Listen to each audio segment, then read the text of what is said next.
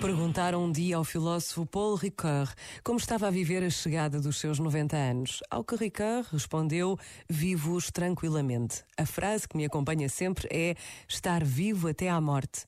Os perigos do envelhecimento são a tristeza e o tédio. A tristeza está ligada à obrigação de abandonar muitas coisas.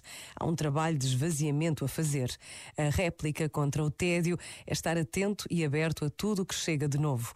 É o que Descartes chamava de admiração que é o mesmo que o espanto. Pessoalmente, chegado a esta idade, ainda permaneço capaz de me admirar.